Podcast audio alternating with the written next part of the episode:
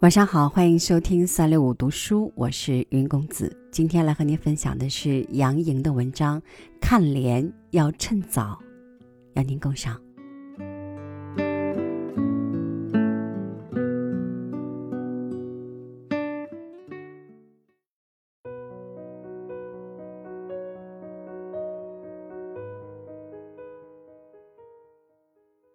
看脸要趁早。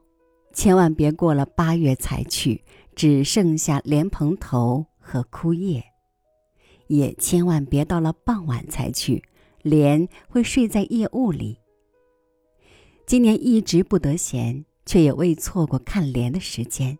今日恰逢其时，正是荷花盛开的时节，一路上听得到那花开的声音。非专程去看莲。也未想到会遇到莲。临时去参加一个会，中午休会，意外的听说我们被安排在一个荷塘旁就餐。常常想见的人会意外偶遇在某个地方，这样的邂逅便带来如莲的喜悦。今天随意的走进了莲，莲花在湖面上轻轻的裂开。久违了的莲，总能令人心动。这内心的喜悦，又似意外的走进了一位想念已久的某个人。荷塘边总是一种令人晕眩的燥热，蝉鸣此起彼伏，柳枝一动不动，一股燥热往上冒，心底的烦恼再次无限的蔓延开来。这个季节里。我不自觉地染上了复杂而郁闷的情绪，陷入不想回忆的回忆。那么多的日子里，是什么使我满怀忧伤又满怀希望呢？那些烦恼，如莲，是切肤的，是温暖的，又是不可言说的。那苦痛是属于自己的，是与出身连，是与出身连在一起的。心烦时喝茶，心静许多；那么心烦时看莲呢？也许与喝茶同感。最安静的度过余生的地方，该是温暖的，什么回忆也打扰不了的。湖面骄阳当头，莲勇敢的展示着自己的美，这本身其实就是一种无声的力量。静心观河，无需任何语言。忽然飘来两句秽语，折杀了荷塘溢出的美，徒增使人心烦的噪音。在湖面上生出一片莲花之前，是一池污水，而花瓣是，污水还是污水，所以有的人就只看得见污水，就只看见了污水，看不到大美。便只有把看见的污水反复的传说，而污水是抹不干净的。常常我们周围的人，我们的同行者，都不是我们自己可以选择的，这是人的一种无奈。生活中常常忽然间就撞见了你不想见的人，为了和谐，你必须忍耐着。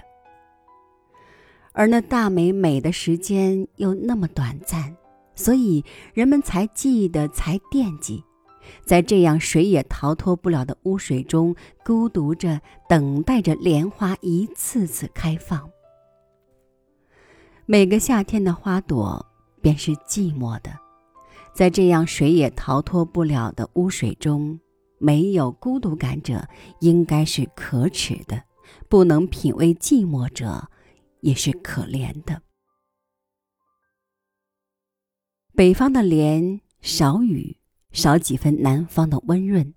烈日下，阳光一动不动的照在湖面的荷叶上。属于我瞳孔的那紧绷的丝罗，耀眼的一点一点形成一片，那绿泛着白光，令人晕眩。蝉鸣给空气带不来一丝波动，有几分印象派的味道。恍惚间有一种迷路的感觉。我感觉不到风，风都来自远方，我因此而失望。一旁的凉棚给荷塘添了不少味道。远方因为有人打来电话，我走到凉棚里去接听，一边听一边看着那池塘里的莲，眯起眼睛想这位纯净的友人，如坚韧静处一隅的莲。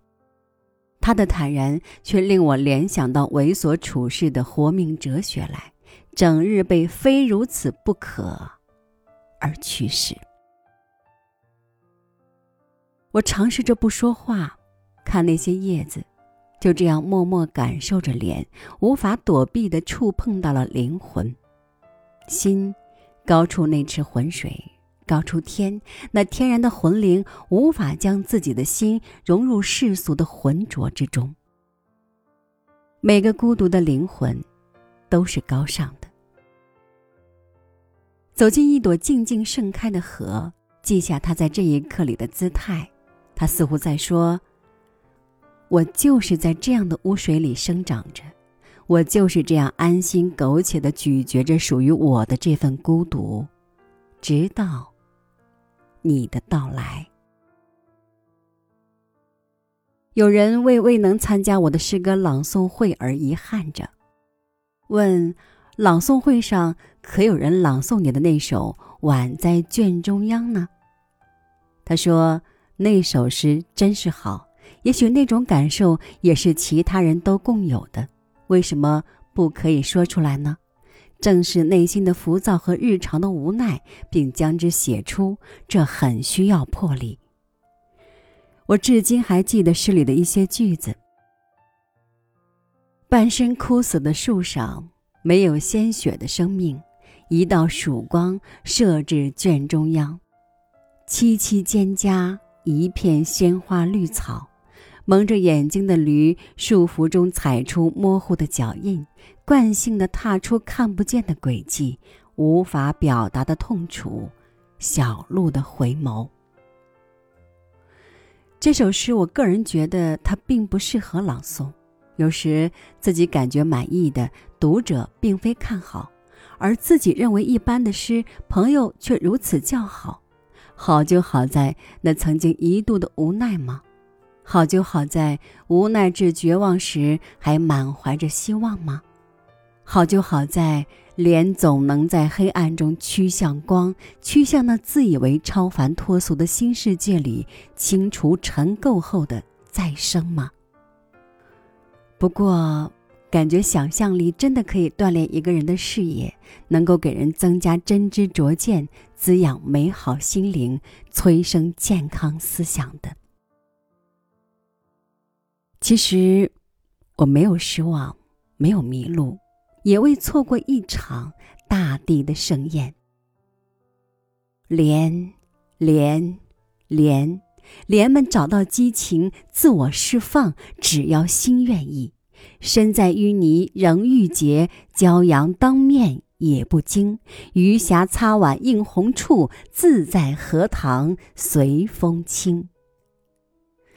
连连连连连连，满目千姿百态的莲，含苞待放的莲，小家碧玉的莲，寂静而亮丽的莲，风韵犹存的莲。